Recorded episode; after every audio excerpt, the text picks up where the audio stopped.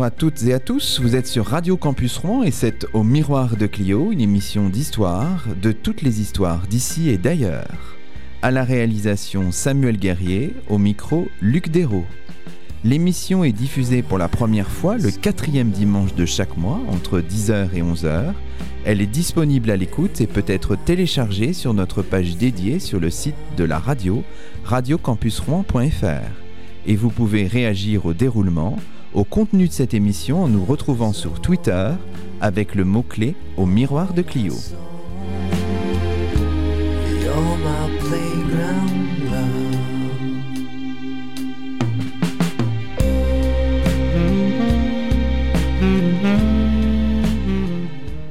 Aujourd'hui, c'est le quatrième numéro de la quatrième saison d'Au Miroir de Clio et nous sommes en compagnie de Mathieu Colmar, doctorant en histoire contemporaine à l'Université de Rouen. Bonjour à vous. Bonjour.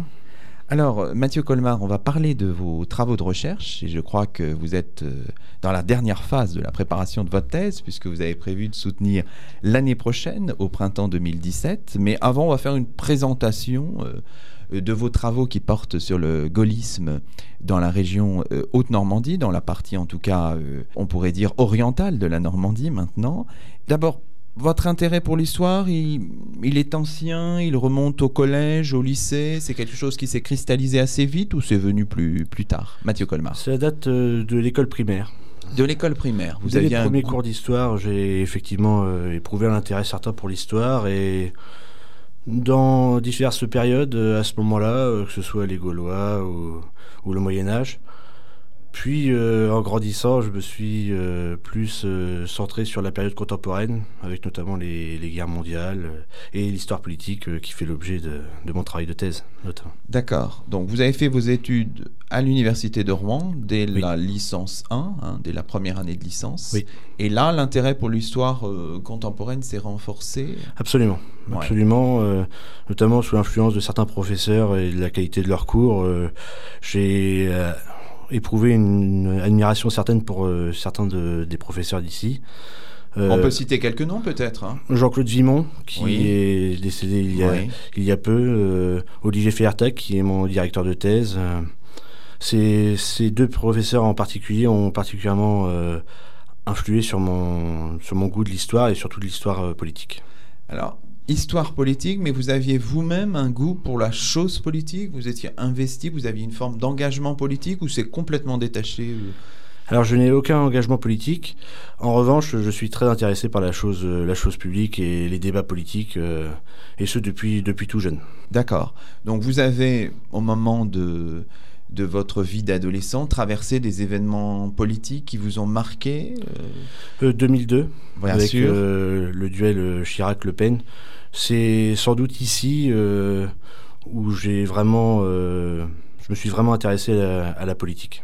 D'accord. Donc on rappelle le premier tour, finalement l'échec de Lionel Jospin Le qui est séisme battu, politique, le euh, séisme politique, qui est l'arrivée, la qualification de Jean-Marie Le Pen pour le deuxième Absolument. tour de l'élection présidentielle, qui va perdre très largement face à Jacques Chirac, mais enfin ça a été quand même un, un bouleversement politique. Donc ça, évidemment, ça vous a, ça a suscité chez vous un, un regain, une nouvelle curiosité pour, pour, cette, pour cette chose politique. Absolument, oui. D'accord. Alors, vos travaux, donc vous êtes engagé en master, on était déjà sous la direction d'Olivier Feiertag. Tout à fait. Et là, vous avez décidé, ou est-ce qu'on vous a euh, incité à le faire, décidé de travailler sur une personnalité politique de la région Haute-Normandie qui s'appelle Roger Fossé? Alors je suis venu voir euh, Olivier Fiertag en lui demandant de qu'il soit mon directeur de master. Oui. Et je lui ai dit que j'aimerais beaucoup travailler en histoire politique. Et il m'a proposé euh, de travailler sur la présidence de Roger Fossé au Conseil régional de Haute-Normandie entre 1986 et 1992. Et donc j'ai bien évidemment accepté et été euh, très intéressé par ce sujet. On va présenter un petit peu Roger Fossé. Vous le connaissiez au départ ou c'était une personnalité pas, Pas du vraiment tout. connue de vous? Pas du Hein, tout. C'est ça. Alors, Roger Fossé, il est né en 1920. Dans quel milieu social euh, On va peut-être le préciser pour nos auditeurs, euh, Mathieu Colmar? Oui, donc euh, Roger Fossé euh, est né dans une famille très simple. Euh, son père était chauffeur-livreur dans une filature et sa mère était mère au foyer. Et sa jeunesse, il la passa à Pavilly, donc dans euh, la grande banlieue euh, rouennaise. Et il avait pour euh, passion à l'époque euh, la comédie et le théâtre. Et à sa sortie de l'école, il euh, a pris le métier d'agent d'assurance et euh, également une formation dans l'immobilier. D'accord. Donc un milieu social plutôt modeste, hein, on peut dire. Tout à fait. hein. oui. Il va bien sûr traverser la Seconde Guerre mondiale. Ça va être un moment important pour lui, puisque à ce moment-là, il est tout jeune, hein, étant né en, en 1920. Et là aussi, évidemment, il va y avoir des, des événements forts pendant cette, cette période. Euh, Roger Fossé n'a que 20 ans à l'arrivée des Allemands en juin 1940. Il est requis à la base sous-marine de Brest. Il est à ce moment-là contacté par la résistance pour livrer les plans de la base. L'idée lui vint alors euh, de rejoindre les forces françaises libres, donc les FFL. Il s'évade le 8 juin 1943 du STO et il rejoint la Seine inférieure où il obtient des faux papiers par un maire d'une toute petite commune euh, de Seine-Maritime qui s'appelle le Mont de l'If. Et il passe en Espagne pour rejoindre le, le général de Gaulle. Enfin, du moins, il tente de passer en Espagne pour rejoindre le général de Gaulle. D'accord. Il est arrêté en juillet 43, c'est ça, euh, à Rouen? En juillet 43, le 7 juillet 43. Et euh, donc il subit de nombreux interrogatoires et de nombreux sévices. Oui. Euh, Il est transféré dans la prison dans le quartier cellulaire de Bonne Nouvelle, Donc on est Donc, à Rouen. toujours à Rouen. Et c'est à ce moment-là que, qu'en ville se produit plusieurs attentats. Les Allemands décident de désigner 50 otages, Oui. dont Roger Fossé. Et c'est ainsi, euh, donc plusieurs fois durant les mois qui suivent, il est euh, condamné à mort, puis euh, pour diverses raisons, il échappe au poteau. Donc condamné à mort finalement gracié, on est en décembre 43. Il part à Compiègne, c'est ça? Il part à Compiègne et il y reste, il y reste très peu de temps et il part ensuite pour Buchenwald avec une centaine d'autres déportés. D'accord. Donc là, on est à la fin de l'année 43, ou on est même au début de l'année 44, et il va être libéré donc en mai 45. Une période très très dure pour lui hein, à Buchenwald. Absolument, le 11 mai 45, donc quand il est euh, libéré, il a donc 25 ans, il ne pesait que 36 kilos contre 80 à son arrestation à Rouen. Oui. Il est rapatrié par avion sanitaire. Donc sur cet épisode de sa vie, Roger Fossé, il déclarait que il n'a pas été un héros, mais seulement un Français moyen qui a pris ses responsabilités le moment venu. Donc c'est signe aussi d'une certaine euh, modestie et d'une certaine attitude euh, presque de, de gêne vis-à-vis de cette période, puisqu'il n'en parlera jamais, il euh, n'utilisera jamais cette, euh, cet aspect de sa vie finalement dans ses campagnes électorales. D'accord. Il a jamais euh, essayé d'instrumentaliser cette Non. période au service Non. de sa vie politique, Non. ce qui est quand même tout à, Non. tout à son Sur ses honneur. professions de foi, il était juste écrit ancien résistant. D'accord. Mais c'est une période qu'il a structurée, même si publiquement il n'en a pas euh, fait étalage. Absolument, c'est à cette période-là que euh, vint effectivement son attrait pour le général de Gaulle et pour le gaullisme en général, et attrait qui ne s'est pas démenti jusqu'à la fin de sa vie. Effectivement, l'après-seconde guerre mondiale, c'est le temps de l'engagement politique assez rapidement, hein, finalement. Absolument, de retour en France, euh, il rejoint le, le RPF, le Rassemblement du peuple français, euh, comme simple militant, et il dit, lui, euh, que c'était sans intention de se lancer en politique. Il affirme également que c'est le général de Gaulle lui-même qui lui demande de se présenter dans la 8e circonscription de Seine-Maritime. Alors là, on est plus tard, hein, on est euh, en 1958, c'est ça Voilà, exactement. Donc il a grosso modo une dizaine d'années de, de militantisme et en 1958 on lui propose de se, de se présenter aux élections législatives. Donc il va être battu en 58, mais élu en 62, hein, c'est ça? Tout à fait. Il est battu en 58 euh, par Robert Grévry, donc un, un élu local. Mhm. Euh, et en 1962, il est de nouveau sollicité donc par euh, les gaullistes pour affronter un candidat de gauche encore peu connu qui s'appelle Jean-Jacques Savance-Schreiber. Donc il a fallu euh, de nouveau l'intervention du, général de Gaulle pour convaincre Roger Fossé de, se présenter, puisque Roger Fossé à la base n'avait pas d'attrait plus spécifique que ça pour la chose politique. Et donc il dit, il l'a affirmé plusieurs fois au long de sa vie, quand de Gaulle lui ordonne de, de se présenter finalement, il lui répond oui mon général. Oui, d'accord. c'est signe d'un d'une affection et d'une admiration certaine Bien pour, le- sûr, pour général bien sûr. Donc sa circonscription, il faut peut-être le rappeler, on est dans le pays de Caux, là. hein. On est au cœur du pays de Caux. Avec notamment la ville d'Auffay, Oui. qui est euh, Son sa bastion, ville, sa hein. ville, voilà, son. Il sera maire Il sera maire pendant pendant 30 ans quasiment, jusqu'à jusqu'à sa mort. jusqu'à sa mort. Il est élu dans des circonstances particulières, puisque ces élections de 1962, elles ont, elles ont un contexte tout à fait particulier, puisque euh, c'est à la suite du, du référendum proposé euh, par Charles de Gaulle. Il va y avoir des élections législatives anticipées, donc on est dans un contexte un petit peu troublé.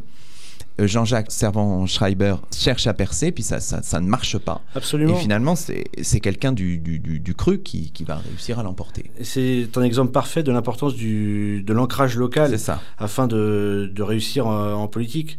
Le parachutage, entre guillemets, de Jean-Jacques Servan-Schreiber n'a pas permis de, de s'imposer face à une personnalité qui connaît les gens, qui était euh, finalement du cœur du, du pays de Caux et du cœur de sa, de, de sa circonscription. Il va être finalement, il va s'enraciner dans ce, dans ce coin-là, puisqu'il va être réélu hein, plusieurs fois député. Il aura fait vraiment de, de sa circonscription euh, un véritable bastion gaulliste, en la gardant euh, d'élection en élection, en étant un des deux seuls euh, députés euh, réélus en 1981, deux seuls députés gaullistes réélus en 1981, avec son, son ami de- du pays de Bray, euh, Georges Delattre. Oui, alors 1981, ce sont les élections juste après l'élection de François Mitterrand. Et donc évidemment, là, il y a une vague rose. Et il résiste à cette vague. Il y a- n'y a, que plus que deux députés gaullistes en Seine-Maritime et deux députés fortement ancrés localement, ce qui n'est pas euh, le fait du hasard. Donc c'est vraiment l'enracinement qui fait aussi sa carrière. Il va député jusqu'en 1988. Et là, il sera battu. Oui, il est battu par un socialiste. Il termine sa carrière, si on regarde juste ses mandats euh, nationaux, comme sénateur. Hein. C'était pas prévu, ça. Il était. Il a remplacé Jean Le Canuet à sa mort. Il a dit, euh, concernant le, le mandat de sénateur qu'il a eu, que c'était son bâton de maréchal. C'était finalement pour lui le, le couronnement de sa carrière euh, et le, le point d'orgue finalement de Alors, il est sénateur. politique. Voilà, il est sénateur de 1993 à 1995. Mais parallèlement, vous l'avez dit, et c'est ce qui aussi fait la, la richesse du personnage, il est euh, maire d'Auffay, donc de 1965 à sa mort, hein, donc plusieurs fois réélu. Là, j'imagine assez facilement. Sans problème. oui. Sans problème, parce que il est apprécié par la population. Enfin, Voilà, c'est de toute façon la figure du maire est souvent euh, marquante euh, pour, pour les gens et visiblement euh, sa sympathie, euh, le contact qu'il avait avec la population lui a fortement servi tout au long de sa carrière politique. C'est quelqu'un qui avait ça, vous aviez, vous avez pu le savoir dans vos, dans vos travaux, c'est quelqu'un qui avait vraiment un bon contact avec Oui, la population, de- Roger Fossé. Beaucoup de personnes qui ont parlé de Roger Fossé, notamment à sa mort, donc euh, j'ai pu voir ça dans les articles de presse, euh, vanter ses capacités de, de négociateur, de sa sympathie vis-à-vis des gens, peu importe euh, le bord politique finalement auquel ils appartiennent. Il s'entendait notamment très bien avec les communistes. Euh, C'est notamment Colette Prival, ancienne euh, euh, maire de Maromme, qui m'a affirmé ça lors d'un entretien oral. Euh, il s'entendait très bien avec les, communistes, euh, en sympathie finalement euh, avec la résistance. D'accord, d'accord. On trouve souvent d'ailleurs hein, entre gaullistes et communistes, parfois il y a parfois des, liens qui se font assez, assez aisément. Donc, maire d'Auffay de 65 à sa mort en 1996, pardon, conseiller régional à partir de 73. Mais à l'époque, la région pas- n'avait pas, évidemment le pouvoir euh, qu'elle a eu par la suite. Voilà, c'était un EPR, un établissement public régional. Les parlementaires étaient membres de droit. Donc euh, Roger Fossé, par définition, était devenu euh, conseiller régional à ce moment-là. Euh, mais très vite, son importance pour la et son attrait pour la région finalement se confirme puisqu'il devient vice-président en 1975 Oui, et euh, président euh, dès 1982. d'accord. Alors évidemment, euh, la région va changer de statut avec les lois sur la décentralisation hein, de Gaston Defer, et il va y avoir des élections au suffrage universel direct en 1986. Oui, en mars 86, euh, c'est la, donc la première élection euh, régionale au suffrage universel. Et à l'issue de ce scrutin, donc, le conseil régional est composé de 53 membres, au lieu de 46 euh, précédemment. Alors cette élection est très importante dans la carrière de Roger Fossé parce qu'il est réélu président du conseil régional, donc on est vraiment dans le cadre de la Haute-Normandie, il faut le rappeler à nos auditeurs, à l'époque c'est la Haute-Normandie, Eure et Seine-Maritime, mais il va être élu, mais dans des conditions un petit peu problématiques, parce qu'il va bénéficier du soutien de trois conseillers, je crois, euh, de trois conseillers du Front National. Absolument, l'élection euh, se fait sous, sous tension, puisque la gauche totalise 26 conseillers régionaux, la droite dite classique, selon les propos de Laurent Fabius, 24, et il y a donc trois conseillers régionaux euh, du Front National. Donc, Laurent Fabius, trouvant euh, inadmissible que les voix du Front National finalement soient utilisées par la, droite euh, pour faire élire le- leurs représentants, euh, s'insurge et exprime finalement euh, son incompréhension vis-à-vis d'un tel comportement, le Front National étant totalement rejeté par les différents partis, il ne comprend pas pourquoi la, droite classique finalement s'appuie quand elle en a besoin sur les, les voix du Front National. D'accord. Il va être élu président du conseil régional avec le soutien de ses trois conseillers régionaux euh, frontistes. Et ensuite, ce qui va poursuivre ou faire poursuivre la polémique, ensuite, il va euh, compter dans son équipe de vice-présidents un vice-président Front National. Et là aussi, ça va relancer euh, la polémique. Absolument. Dominique Chaboch, euh, le représentant du Front National, obtient une vice-présidence, ce qui fait dire à Laurent Fabius que des négociations ont lieu afin que le Front National obtienne un poste. Il y a eu des marchandages, c'est ce qu'il dénonce évidemment. Oui, ça n'a jamais été euh, confirmé de vive voix. Maintenant, le hasard euh, ferait vraiment bien les choses d'avoir donné une vice-présidence euh, à Dominique Chaboch s'il n'y avait eu aucune négociation. Alors, rappelons le contexte national. On est à la toute fin du mois de mars 1986. La droite a remporté les élections euh, législatives. Et donc, Laurent Fabius quitte Matignon. Il a été Premier ministre entre 1984 et 1986. Et donc, il vise cette présidence de conseil régional qui pourrait être euh, un lot de consolation. Et puis, c'est raté finalement. Oui, parce que avec les élections régionales au suffrage universel, le poste de président du conseil régional prend une euh, nouvelle dimension. Une dimension euh, plus proche de la population par, l'élection euh, plutôt que par euh, une désignation euh, de fait. Et euh, Laurent Fabius euh, voyait ce, ce poste-là comme euh, effectivement un bon moyen de, de se relancer politiquement après son échec au gouvernement. D'accord. Donc, bon, il est élu dans ces circonstances. Alors, ensuite, c'est son mandat. hein. Il va être président jusqu'en 1992. Alors, quelles sont les grandes lignes de son, de son action pendant cette, ces six ans Mathieu Colmar? Alors, c'est les grandes lignes de Roger Fossé durant son mandat, ça a été l'université, les établissements scolaires et la formation professionnelle. Ça a été vraiment les trois grands thèmes euh, que Roger Fossé a voulu développer euh, durant sa, présidence. Et il a investi euh, énormément dans ces domaines-là afin de vouloir permettre à la jeunesse de finalement de se former le mieux possible. Alors, c'est aussi parce que c'était vraiment les compétences de la région, j'imagine. Euh, la région avait des compétences en matière éducative, mais il a vraiment beaucoup développé en faveur des, des lycées notamment. Oui, il a c'est- vraiment assisté la- dans ces domaines-là. Sa politique des lycées a été euh, vraiment très poussée. Il estimait que la Haute-Normandie était euh, une région délaissée sur le plan de la formation et des lycées. Et donc, il a estimé que c'était le rôle de la région, à travers effectivement les compétences qui lui sont dévolues, de finalement compenser ce, ce manque-là et d'essayer de remettre la Haute-Normandie en marche euh, dans le domaine de la formation et, et des lycées. cet héritage-là, c'est vraiment l'héritage de Roger Fossé. Finalement, on se souvient peut-être moins du personnage que de cette politique-là, hein, vous nous le disiez tout à l'heure. Ça a été moins euh, Roger Fossé, un homme politique. Euh, il est moins euh, connu pour finalement ses actions euh, typiquement politiques. Dans le parti gaulliste, il a un poids qui est certain parce qu'il est parlementaire, mais il n'est pas si impliqué que ça dans le fonctionnement du parti. En revanche, je pense que ce que l'on voit, nous, encore aujourd'hui, c'est son action dans ces domaines-là. Alors, en 1992, qu'est-ce qu'il décide? Il décide de ne pas se représenter, c'est ça? Il quitte la vie politique régionale, du moins? Le parti gaulliste l'oblige à quitter ses fonctions, euh, estimant que Roger Fossé étant trop âgé pour euh, Rappelons qu'il est né en 1920. hein. voilà pour un nouveau mandat et ça fait partie d'une euh, d'une politique du parti gaulliste de ce moment-là de renouveler le, le personnel politique.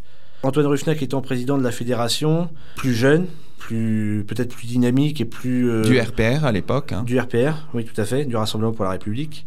Peut-être plus euh, concentré sur les problèmes euh, typiquement politiques. On euh, contraint Roger Fossé finalement de laisser sa place à, à Antoine Ruffnac euh, afin qu'il obtienne le, le poste de président du conseil régional. Il reste conseiller régional ou il ne, ne l'est plus Il Non, ne l'est plus. ne Non, non, plus. il ne se présente plus sur la il ne se présente plus, il, n'est plus, il ne figure plus sur la liste. Voilà. Et c'est contraint et forcé, donc finalement. si C'est contraint et forcé. Alors, il y a eu euh, quelques rumeurs dans la presse disant que Roger Fossé pourrait présenter une liste dissidente. Et il a répondu que par rapport à sa fidélité euh, gaulliste, euh, il ne pouvait pas présenter une liste dissidente par rapport à, à son parti. Donc, par définition, il a préféré totalement se retirer. C'est c'est pas du tout l'esprit du personnage, hein, la Non, dissidence, voilà. on Non, non. imagine. hein. C'est Ouais. plutôt un homme de consensus que quelqu'un qui va chercher à diviser pour son propre intérêt personnel. Et donc, en 1992, il quitte le conseil régional. Bon, on a dit, on a rappelé tout à l'heure qu'il était sénateur euh, en 1900 entre 1993 et 1995. Il reste néanmoins euh, maire de sa commune jusqu'à sa mort. Ça, c'est vraiment le mandat auquel il était peut-être le plus attaché. Oui, je pense que effectivement c'était son mandat de maire euh, auquel il tenait le plus. D'accord.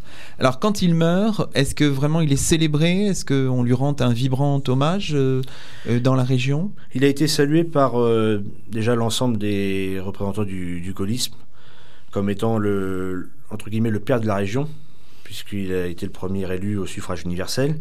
Il a été salué pour être euh, effectivement cet homme de consensus, cet homme de, dialogue avec les diverses euh, composantes politiques auxquelles il a eu à faire face, que ce soit du côté communiste, même du côté socialiste. On a reconnu euh, le fait qu'il était un homme de finalement avec qui on pouvait discuter facilement, pas sectaire. Donc c'est surtout ça qui a été salué. C'est surtout euh, ça qui est, Oui. qui est retenu. Bah, écoutez, ce que je vous propose, c'est de marquer une première pause, et puis ensuite, on va élargir un peu les, les perspectives en regardant, en examinant ce que vous travaillez dans votre thèse, qui est évidemment de, de portée un peu plus large. Et c'est vous qui avez fait le, le choix musical de notre session du jour. Et on va écouter, pour marquer cette première pause, un titre euh, du duo Aaron, c'est Lily sur Radio Campus Rouen. Lily, take another walk out of your fake world. Please put all the drugs out of your head.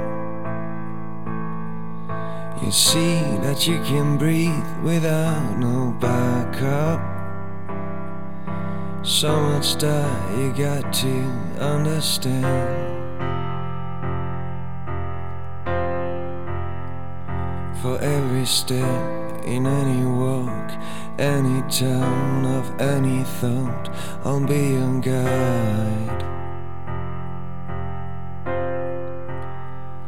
For every street of any scene, any place you've never been, I'll be your guide. Lily. No, there's still a place for people like us.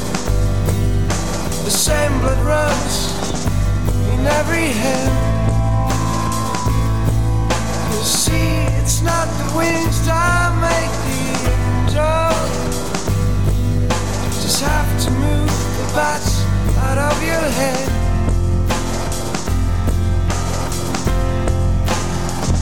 For every step in any walk, any turn of any thought, I'll be your guide.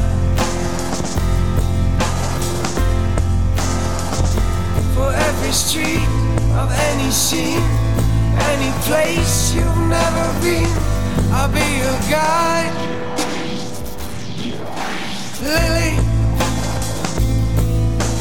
easy as a kiss, we'll find an answer. Put all your fears back in the shade. Oh, don't become a ghost without no color. Cause you're the best paint life ever made.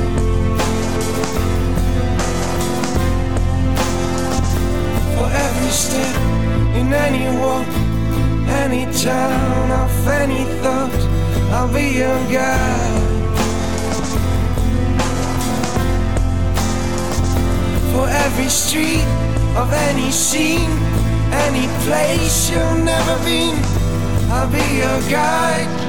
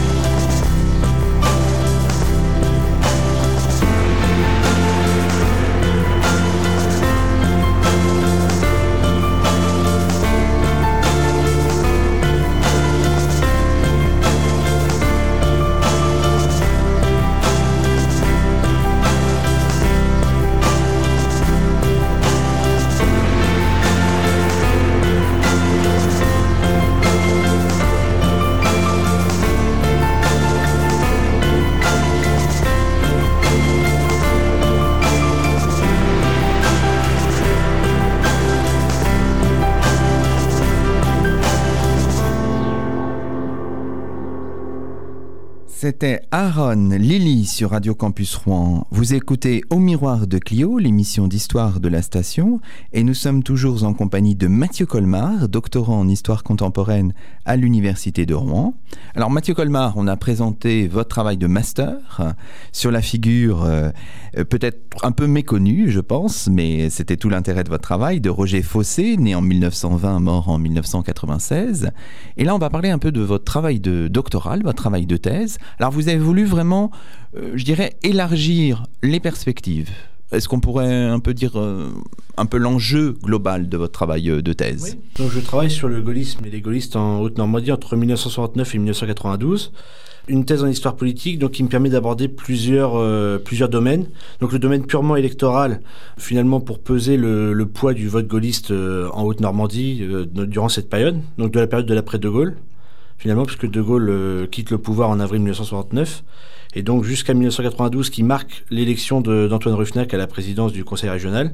Ça me permet de mesurer d'une part effectivement ce vote, euh, ce vote gaulliste, mais également euh, d'étudier la structure du parti gaulliste au niveau local, puisque ça a déjà été fait plusieurs fois au niveau national notamment dans le livre euh, d'Andrew Knapp euh, qui s'intitule Le gaullisme après De Gaulle, qui lui fait une étude très générale euh, sur ce qui se passe au niveau national. Donc c'était dans l'intérêt d'étudier au niveau local, dans le domaine électoral, dans le domaine partisan, mais aussi dans le domaine des idées, finalement ce que devient le gaullisme après le départ du fondateur. Alors évidemment, il faut dire que le parti gaulliste, il change de nom hein, avec la création du RPR en 1976. Voilà, en 1969, donc au début de mon travail de thèse, c'était encore l'UDR, l'Union des démocrates pour la République, et on passe en 1976 au RPR, donc le Rassemblement pour la République, avec l'arrivée donc euh, de Jacques Chirac euh, dans la tête du parti, qui donc change le sigle euh, et crée finalement un parti à son image. Alors, RPR, Rassemblement pour la République, évidemment, ça voulait aussi évoquer sans doute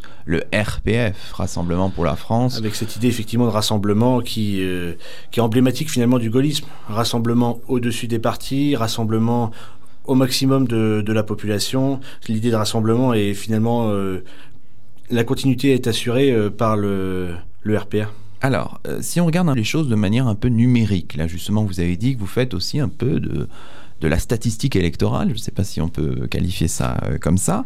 Comment, comment qualifier le, le, poids des, des, gaullistes dans la région au normande Il est difficile de, de dire qu'une région est un vrai bastion euh, gaulliste.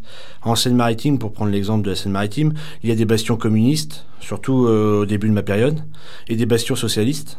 On peut prendre l'exemple de Grand Quevilly avec Tony Larue puis Laurent Fabius. Donc il y a des bastions pour la gauche, des bastions pour la droite. Donc c'est difficile de dire qu'une région est globalement gaulliste. C'est ça en fait. Il faut peut-être pas raisonner à l'échelle de la région Haute-Normandie, mais voir vraiment les situations locales. Hein. Tout à fait. J'ai pris par exemple les, les résultats des élections, des élections présidentielles, et on, ce qu'on peut voir déjà une différence au niveau départemental. Entre l'Eure et la Seine-Maritime. On regarde sur les différentes présidentielles, même en remontant à 1965, que l'Eure est plus à droite que la Seine-Maritime, plus à droite que la France. Et c'est euh, la même chose à chaque élection. Donc peu importe finalement la personnalité qui se présente, l'Eure me paraît finalement plus, euh, plus à droite que, que la Seine-Maritime et plus à droite que la France en général.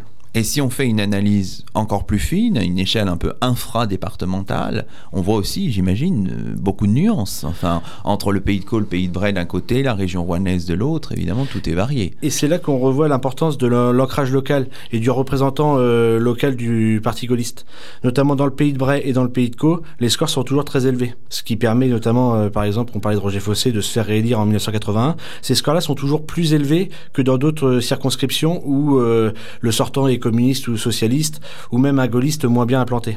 Oui, vraiment, les, peut-être les bastions les plus à droite de la Seine-Maritime, c'est vraiment le Pays de Caux, le Pays de Bray, on peut dire ça. Oui, globalement, oui. oui, À, cette période-là, dans ma période d'études. Oui, ah oui d'accord. Entre 1969 et 1992. Alors, évidemment, je disais face aux socialistes et aux communistes, parce que il faut bien euh, rappeler à nos auditeurs que Laurent Fabius est installé dans la région et veut vraiment faire du département et même de la région Haute-Normandie un bastion socialiste et que le communisme municipal existe depuis longtemps, par exemple, au Havre ou à Évreux. Au Havre avec André Duroméa, euh, à Évreux également. Euh, il y a des bastions vraiment très forts du communisme. En plus, au niveau euh, municipal, puisque vous abordez le niveau municipal, les gaullistes se sont très peu intéressés au début de ma période au, au gaullisme municipal, finalement à l'attrait pour une mairie ou pour un niveau très local.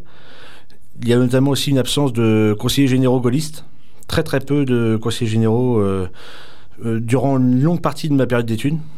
C'est finalement dans les années 80, quand le, les gaullistes ont perdu le pouvoir au niveau national, qu'ils se rendent compte qu'il faut euh, s'insérer localement et finalement reprendre une ascension du plus local vers le national. Donc c'est là qu'ils commencent à s'intéresser au, au, très local. Donc c'est l'influence, les travail très important d'Antoine Ruffnac au Havre et la présence de plus en plus importante de conseillers euh, généraux gaullistes. D'accord. Finalement, jusqu'au début des années 90. Alors, on rappelle à nos auditeurs, conseillers généraux, c'est l'ancien nom.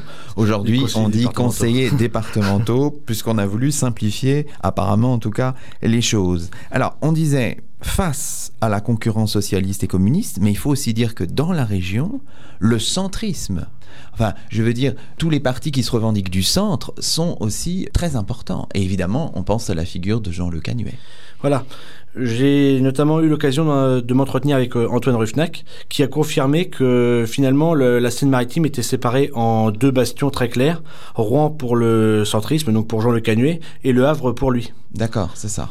Et la figure de, Jean Le Canuet dans les années 70, euh, 80 et jusqu'à sa mort en 1993 pesait beaucoup dans la région, était très importante. Bon, il était maire de Rouen, mais est-ce qu'il avait une espèce d'autorité sur l'ensemble régional? Le, poids de Jean Le Canuet était très important. Il a été président du Conseil général de Seine-Maritime pendant une très longue période, que c'était vraiment la personnalité marquante du, centrisme. En plus, il a été président de, l'UDF, qui a été créé donc à la fin des années 70. Euh, c'était une personnalité d'envergure qui avait vraiment un poids important euh, dans le département. Et la preuve, c'est que quand il, euh, quand il meurt en 1993, euh, beaucoup de choses sont finalement un peu désorganisées. Hein. Oui, Rouen perd la, la, mairie aux élections municipales de 1995. Les centristes donc sont battus par les socialistes. C'est signe que, que finalement le centrisme après Jean Le Canuet n'a pas réussi à se transformer, à malgré tout survivre au départ et au décès de son, sa personnalité la plus marquante. Alors, poursuivons un peu cette présentation générale, en regardant un petit peu peut-être le détail, vous avez parlé des, élections présidentielles et on pourrait aussi citer les élections législatives successives. Pendant cette période, le moment d'apogée euh, du gaullisme en Haute-Normandie, ce serait à situer autour de, quelle, de quelles années euh Alors, durant ma période d'études, euh, finalement, le gaullisme se réduit électoralement plutôt parlant. une période de réduction. Voilà, il se réduit électoralement jusqu'en, euh, pour moi, les européennes 1979 marquent vraiment le la plus grosse chute du, parti gaulliste avec l'échec de la stratégie de Jacques Chirac euh, de finalement d'une Europe très gaulienne D'accord. On est après l'appel de Cochin. Enfin voilà, il y a voilà, exactement avec la dénonciation du parti de l'étranger qui était finalement euh, assimilé à l'UDF et à la Valérie Giscard d'Estaing puisque c'était une période où il y avait un conflit très fort entre Jacques Chirac et Valérie Giscard d'Estaing. Donc la, fondation de l'UDF c'est 1978. Donc effectivement on est dans cette période extrêmement tendue. Raymond Barre est premier ministre. Enfin voilà, il y a ces périodes de, de tension extrêmement extrêmement importantes. Rappelons que 1979 ce sont les premières élections européennes au suffrage universel direct. Hein, donc c'est important. Absolument. Bon après évidemment, il y a 1981, donc là, on est aussi un étiage assez bas, j'imagine. Et après, c'est une période de reconquête? Voilà. Donc, on rentre dans le cycle que plusieurs politologues et historiens ont démontré, un cycle d'alternance où, euh, d'une élection à une autre, la droite et la gauche euh, prennent successivement le pouvoir. Et dans les élections euh, intermédiaires, on voit entre 1980 et 1986 une remontée du, du vote gaulliste. Les élections européennes de 1984, donc à l'intérieur de cette période, marquent aussi une évolution, donc on aura sûrement l'occasion d'y revenir. Le RPR s'allie à l'UDF sur la question européenne. Donc finalement, renonce à ses prétentions purement gauliennes et pragmatiquement parlant, s'appuie sur euh, la pensée de l'UDF et euh, dans un but euh, essentiellement électoraliste. D'accord. Donc là, remonter dans les années 80, et puis évidemment, la toute fin de la période, même au-delà un peu de votre période, il y a les élections législatives de 93. Alors là, c'est un triomphe pour la droite. Et pour les gaullistes en particulier. Alors effectivement, au législatif de 1993, les résultats démontrent un attrait pour le RPR qui était inconnu durant toute ma période d'études. D'accord. Dans l'heure, par exemple, il y a trois élus RPR et quatre élus euh, en Seine-Maritime. Il faut remonter à 1973 pour euh, retrouver autant d'élus euh, gaullistes en Seine-Maritime. Et dans l'heure, ça n'a été jamais vu. Alors si on essaye d'aller un petit peu au-delà pour finir cette présentation un petit peu générale, après on rentrera dans le détail, au-delà de cette période, au-delà de 1992-93, est-ce qu'on essaye de regarder un peu la situation actuelle, on en est où euh, au niveau euh, des scores de, des gaullistes? Quel est l'équilibre entre le centre et, euh, comment dirais-je, la droite politique classique? Avec la création, j'imagine que la création de l'UMP en 2002 a évidemment modifié la donne. Oui, la création de l'UMP par l'intégration finalement dans un parti commun euh, de, de, la droite, donc du RPR et du centre euh, rallié à la droite, euh, a modifié la donne.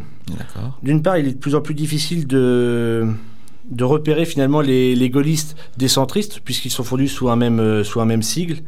Et finalement, l'alliance, c'est l'aboutissement de l'alliance entre le, le, RPR et l'UDF, la création de l'UMP. Il faut vraiment faire une typologie assez fine, hein. c'est ce que vous dites à chaque fois, parce que évidemment les situations locales sont extrêmement variables.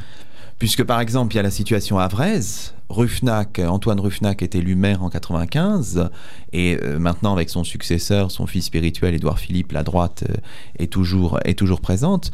Mais à Rouen, euh, la gauche est arrivée, elle est repartie, puis elle est revenue. Enfin voilà, il y a des situations variées. Et à Évreux, le communisme municipal s'est terminé en 2001 et la droite est actuellement au pouvoir depuis 2014. Donc tout est tout est variable. Oui, je crois que je crois qu'au niveau local, finalement, les alternances que moi j'ai pu repérer à partir des années 80, ça ça finalement débouche aussi sur le local à des différentes alternances.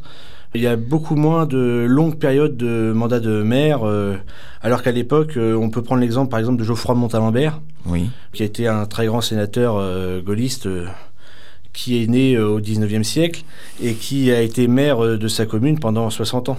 C'est ça. Donc peut-être que vous diriez aujourd'hui que les élections locales sont vraiment davantage tributaire du score national, enfin de, oui, je le crois. l'équilibre national. Oui, je le crois. Je pense que le national influe énormément maintenant sur le local. Il y a moins en moins d'importance, je pense, de l'ancrage local et c'est plus euh, le national qui se reflète sur le local.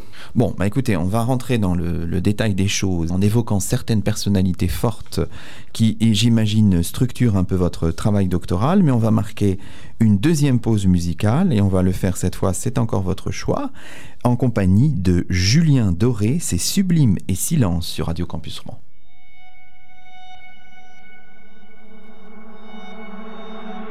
Sublime et silence, autour de moi tu danses et moi j'oublie. C'est à toi que je pense, à ta bouche brûlante comme tu souris. Le vide aurait suffi.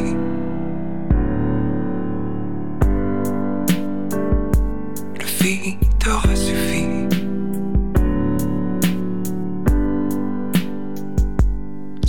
et silence, autour de toi tout tremble et tout finit.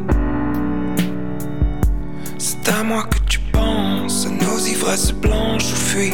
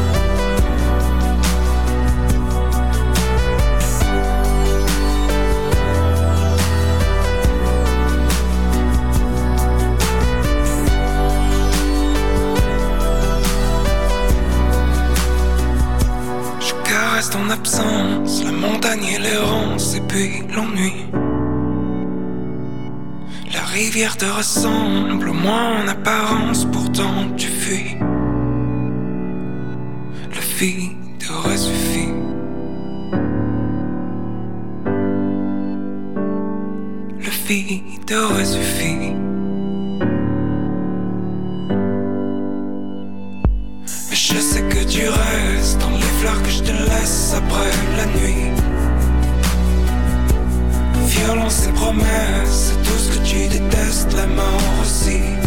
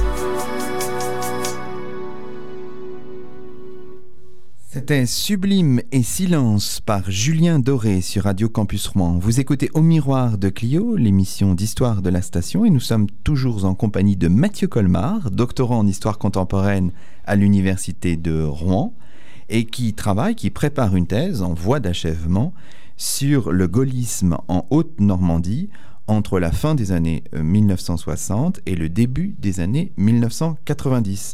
Alors on a un peu présenté les choses de manière euh, générale, on, peut rentrer dans un- une certaine forme de, de détail en votre compagnie, Mathieu Colmar, et en évoquant certaines personnalités fortes en fait de ce parti gaulliste. Alors on l'a on l'a cité tout à l'heure, une figure peut-être un peu encore oubliée, mais pourtant euh, très très importante dans la région, c'est celle de Geoffroy de, de Montalembert, né, vous l'avez dit tout à l'heure, au 19e siècle, effectivement, en 1898, mort en 1993, et qui a été euh, sénateur de 1946 à 1993. C'est incroyable. Il a été euh, un personnage euh, qui finalement a traversé les époques, a traversé les guerres euh, et euh, finalement a incarné le, le Sénat encore plus que n'importe quel homme, puisque ayant été sénateur pendant quasiment 50 ans, euh, il a été maire de sa commune, qui est une toute petite commune de Seine-Maritime, qui s'appelle Hermenouville, de 1935 à sa mort. Il a, plus vraiment, long. il a vraiment traversé les époques et finalement traversé l'histoire. Alors rappelons que quand il était sénateur sous la 4ème République, hein, le Sénat s'appelait le Conseil de la République. Hein, C'était même pas encore le, le- le Sénat de, de, de la 5e. Alors euh, c'est une personnalité qui compte aussi. Enfin, c'est pas seulement un sénateur, il a une influence sur les autres. Enfin, qu'est-ce que, quelle est sa dimension un petit peu? Je crois surtout que c'était pas un homme de parti. C'était quelqu'un qui, qui a beaucoup aimé le, le travail de sénateur. Notamment, il était très attentif aux problèmes agricoles. De par sa formation professionnelle, il était agriculteur, mais aussi par le fait qu'il était euh, élu d'un tout petit hameau euh, très agricole. Euh, il s'est beaucoup intéressé aux, aux problèmes agricoles au Sénat. C'est surtout par son action de sénateur, je pense qu'il faut retenir la, la personnalité de Geoffroy de Montalembert. D'accord. Alors il y a d'autres personnalités qu'on peut évoquer en votre compagnie? Je pense par exemple à, à Roger Dussault. Alors Roger Dussault donc, était élu de Rouen, donc de Rouen même. Il est venu au gaullisme par la résistance et finalement il s'est inscrit au MRP, qui était le, le parti du, du centre euh, après-guerre. Et il a migré vers le RPF, le- donc le fameux RPF dont on parlait tout à l'heure, qui lui a valu l'inimitié et J'imagine. viscérale de Jean Le Canuet. Ah oui, bien sûr. Donc personnalité rouennaise, et puis bien sûr, il y a aussi René Tomasini. Alors là, qui est à peu près de la même génération, hein, né en 1919, Roger Dussault c'était en 1913, et qui lui est lié aux Andelys. Là, on est dans l'heure. hein. Il est lié donc aux Andelys par son métier de préfet. Après-guerre, il a été nommé donc sous-préfet des Andelys, qui lui a finalement fait connaître cette région. Et lorsque on lui a proposé de finalement se lancer en politique, la région des Andelys était finalement toute désignée pour lui. D'accord. Donc il a été maire de cette ville pendant un certain temps, hein, c'est ça il a, il a, été maire de, des Andelys dès 65 jusqu'à jusqu'à sa mort. Qui survient en 1983. Évidemment, il faut citer aussi Antoine Ruffnac. On en a parlé parce que c'est le vainqueur des élections municipales de 95, de 2001, de 2008. Mais avant, il a eu un rôle important aussi, avant 95. Oui. Alors ce qui est intéressant avec Antoine Ruffnac, c'est qu'il n'a pas toujours été admiratif du général de Gaulle. Parce que quand celui-ci est revenu au pouvoir en 1958, euh, Antoine Ruffneck avait 19 ans et il n'avait pas beaucoup aimé en fait son arrivée au pouvoir soutenu par les partisans de, l'Algérie française. Et il pensait à l'époque que, le destin de l'Algérie était en fait de conquérir son indépendance. Et les événements de mai 58 l'avaient laissé lui avaient laissé un peu d'amertume. D'accord. Vu, voyant la politique du général et son action euh, finalement pour l'indépendance euh, de l'Algérie, il s'intéressa finalement à cette personnalité-là, il commença à apprécier euh, l'homme et les idées, et survint mai 68. Et là, Antoine Ruffnac sortait de l'ENA, l'École nationale d'administration, et voyant le, le, désordre en fait dans le, dans le pays, il alla voir le ministre de l'Intérieur de l'époque, Christian Fouché, et lui proposa, donc c'est lui, je le cite, euh, si on pouvait faire quelque chose, distribuer des, des tracts, organiser des manifestations. Et donc c'est vraiment avec euh, mai 68 qu'il euh, qu'il rentre en, politique. Donc, il rentre en politique et qu'est-ce que ça donne au niveau, au niveau local, en fait, Mathieu Colmar? En fait, il prend rapidement la présidence du Parti gaulliste. Non, Seine-Maritime. La fédération. Voilà. Et il est toujours le président des Républicains. il est toujours président des hein. Républicains avec un rôle politique euh, qui est moindre euh, médiatiquement parlant, mais qui, qui, avec une influence qui est toujours réelle. D'accord, c'est ça. Le parti, et puis il va être élu euh, conseiller général enfin, il... est conseiller général de Seine-Maritime de 1973 à 1992. Il est député donc de 1975 en remplacement en fait de, de la personne de laquelle il était suppléant. Maurice Georges donc élu à Vrai, qui renonce à sa carrière de député et il est député également de 1986 à 1997. La première période, ça va jusque de jusqu'à 1980.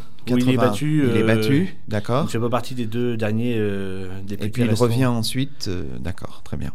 Antoine Ruffnac, donc un rôle important du point de vue de la structuration du parti et un rôle local important, mais il n'arrive pas. Enfin, est-ce que c'est lui le candidat contre les communistes avant 1995 Il est déjà, il a déjà été plusieurs fois candidat? Il a mené euh, son combat d'élection municipale en élection municipale face au candidat communiste au Havre. Un combat extrêmement difficile. Il nous a dit lui-même, euh, quand, je l'ai, euh, quand je me suis entretenu avec lui, il nous a dit que si c'était à refaire, il ne se lancerait pas dans un tel combat qui était aussi difficile, aussi long et aussi finalement... c'est la montagne communiste, voilà, c'est, très difficile. C'est ça. Il, se, il ne pensait pas que ce serait aussi compliqué de de conquérir le Havre. Et finalement, une fois qu'il était euh, lancé dans ce combat-là, il l'a poursuivi euh, d'année en année, euh, d'élection en élection. Bon, alors Antoine Ruffnac, c'est une personnalité d'autant plus intéressante qu'en 1981, là il y a une espèce de, de partie de sa vie qui est peut-être un peu méconnue, il ne soutient pas Jacques Chirac. Non, il choisit de soutenir la candidature de Michel Debré. Alors à ce sujet, l'ayant interviewé à, ce sujet-là, il ne répond qu'il pensait que c'était le meilleur candidat euh, de la droite à cette époque-là, ce qui finalement euh, aura des conséquences sur sa carrière euh, politique, ne pouvant prétendre même plus à la direction du parti en Seine-Maritime, puisqu'il est remplacé dès 1981 par Georges Delattre donc qui est aussi une personnalité très implantée, etc., mais qui n'a pas la, la stature, l'envergure voilà, que pouvait avoir Antoine Ruffnac. Donc pendant deux ans, de 1981 à 1983, il est mis en dehors du, du parti, ne pouvant plus accéder ni à sa direction, euh, ni prétendre à quoi que ce soit. Bon, rappelons que Michel Debré a fait un score très très faible. Hein, un score très très faible euh, qui ne lui donnait strictement aucune chance. Euh, donc là, vraiment, euh, Antoine Ruffnac, c'est un peu fourvoyé pendant cette période. Hein, voilà. Mais c'est un, une période un petit peu étonnante, peut-être un peu aussi méconnue de, sa vie. Alors, dernière personnalité qu'on pourrait évoquer, c'est bien sûr celle de, Jean-Louis Debré, qui va, lui, euh, être parachuté, je crois qu'on peut dire les choses comme ça, oui. dans le département de l'Eure euh, au milieu des années 80. Oui, Jean-Louis Debré, qui est le, le fils de Michel Debré, l'ancien Premier ministre du, du général de Gaulle. Euh, il est donc, entre guillemets, parachuté dans l'Eure dans les années 80, après la mort de René Tomasini, afin de reprendre en main le, le parti gaulliste et de finalement continuer à à avoir une gestion aussi efficace que celle de René Tomasini. René Tomasini, qui, soit dit en passant, était connu pour ses qualités d'organisateur et de finalement de d'a- d'association euh, de, de personnalités pour la bonne marche du parti. D'accord, donc il va être élu député. hein. Mais ce n'est que bien plus tard qu'il sera maire d'Evreux, puisqu'il sera Il est maire d'Evreux qu'en 2001, en 2001. euh, finalement battant le candidat communiste et re- refaisant finalement ce qu'on décrivait tout à l'heure pour euh, d'autres euh, d'autres villes où l'alternance finalement a lieu malgré tout. Parce que- Malgré tout, puis aussi déjà en fonction du contexte national. Rappelons que les élections de 2001, à part évidemment Paris et Lyon, étaient plutôt une victoire euh, de, de la fait. droite. hein. Alors, euh, si maintenant on s'intéresse peut-être pour terminer, parce que malheureusement le- la fin de l'émission approche, si on s'intéresse un petit peu aux idées. On parle beaucoup des hommes, du parti, des scores électoraux, mais il y a aussi les idées. hein. Pendant, la pause, vous me communiquiez une citation de, François Fillon. hein. François Fillon disait euh, sur France 3 le 17 octobre 2016 Je suis gaulliste, la belle affaire, me direz-vous, tout le monde est gaulliste aujourd'hui. Est-ce que c'est pas ça un peu déjà dès cette époque? Être gaulliste, euh, ça veut tout dire et rien dire à la fois. C'est un mot un peu euh, fourre-tout, en quelque sorte. Oui, je crois surtout. Donc, à la fin de ma période d'études, au début des années 90, les références gaullistes s'estompent. On peut le voir dans plusieurs domaines, notamment au niveau de l'Europe. Donc, comme je l'ai expliqué tout à l'heure, donc euh, le parti gaulliste se, se fonde dans les idées de, de l'UDF, dans un but euh, que je considère essentiellement électoraliste et pragmatique. Alors, le pragmatisme étant euh, un des principes fondamentaux du, du gaullisme, euh, on peut considérer que c'est une attitude euh, gaulienne. Moi, je considère que c'est euh, finalement renoncer au, au principe gaulien pour, électoralement parlant, avoir un score qui permette d'être élu. D'accord.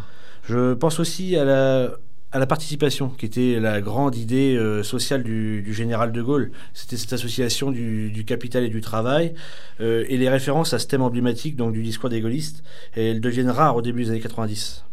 Vous diriez que, du point de vue du corpus idéologique, il y a un affaiblissement tout au long de votre période, en fait. Plus on s'éloigne de De Gaulle, qui est mort en 1970, plus les idées s'affadissent un petit peu? Oui, alors vous parlez de De Gaulle. Les références à De Gaulle elles-mêmes s'estompent dans les discours.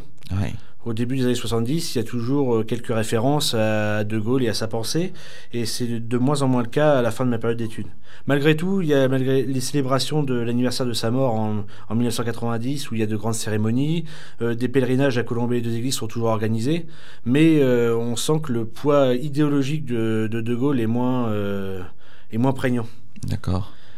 Peut-être aussi parce que le monde change, tout simplement, et que, évidemment, la pensée gaulienne n'est pas forcément adaptée au contexte économique. hein, Absolument, mais à ce sujet, donc dans l'idée de effectivement que les choses changent, euh, dans les années 80, le Front National apparaît.